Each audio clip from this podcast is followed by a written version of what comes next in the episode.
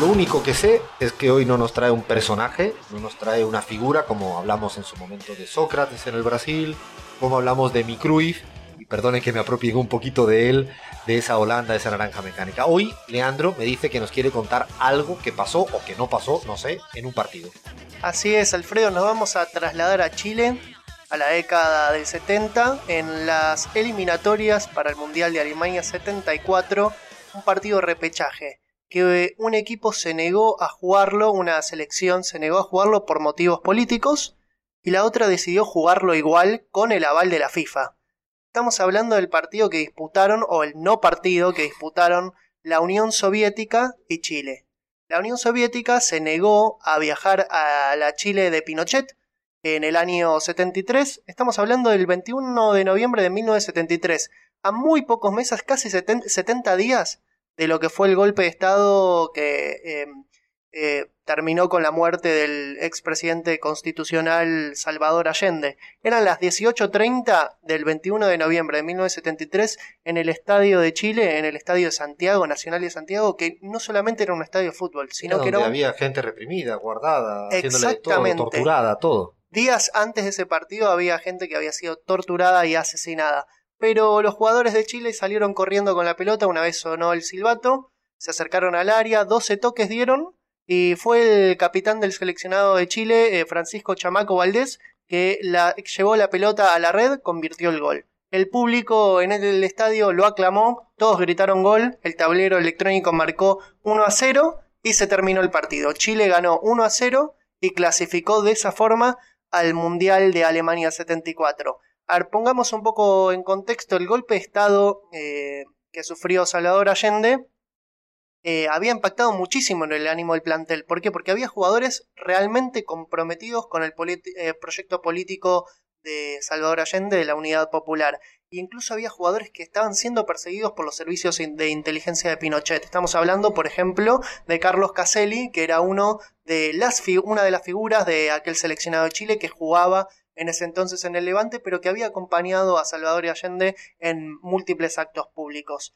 Eh, el partido de ida se juega en la Unión Soviética meses eh, después del, golpe de Estado y la verdad es que Chile en ese entonces no tenía representación diplomática en Moscú. ¿Por qué? Porque se rompen las relaciones diplomáticas con, eh, entre Chile y la Unión Soviética, el Chile de Salvador Allende y la Unión Soviética de Leonid Brezhnev eran aliados estratégicos en la geopolítica Obviamente cuando asume Augusto Pinochet, eh, Moscú retira la embajada y lo mismo pasa eh, del otro lado. El miércoles 26 de septiembre se juega este partido. Días después, no meses, perdón, días después del golpe de Estado. Eh, no, hay, no hay registros fílmicos de ese partido que se jugó en el Estadio Lenin de Moscú. No hay registros ni siquiera de radio.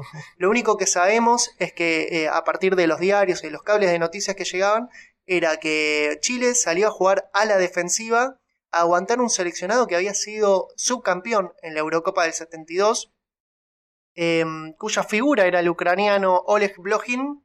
Lo cierto es que en ese partido no sabes cómo le pegaron a Oleg Blochin los chilenos.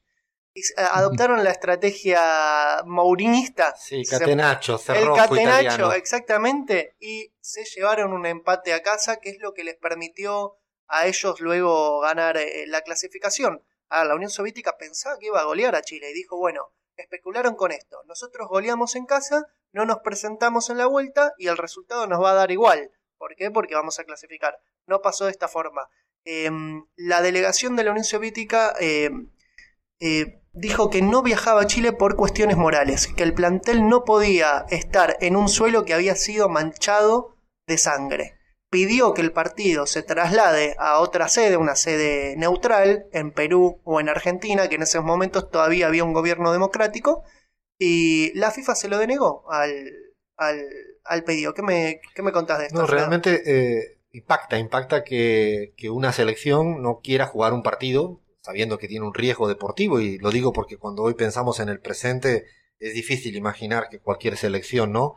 Eh, prefiera optar por la no presentación a pesar de estar en desacuerdo. De hecho, ha pasado recientemente cosas también en Europa. Recuerdo el último partido de la Argentina que no fue a jugar en Israel. En Israel, y se habló bastante el por qué, si era por miedo, si era por las presiones de algunos determinados jugadores.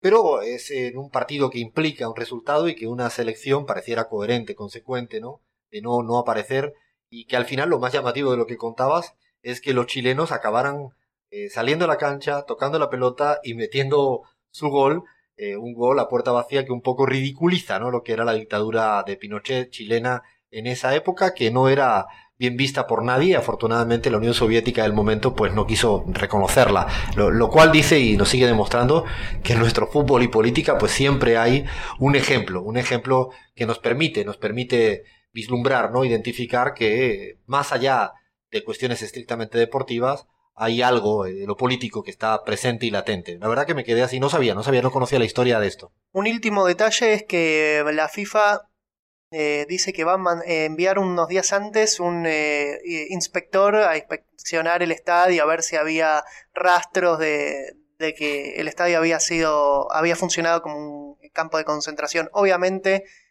Augusto Pinochet fue avisado de esto, retiró absolutamente cualquier prueba y la FIFA dio el visto bueno para decir que acá no pasaba nada, que el partido se podía disputar igual. Y fueron 15.000 personas las que aplaudieron ese gol fantasma.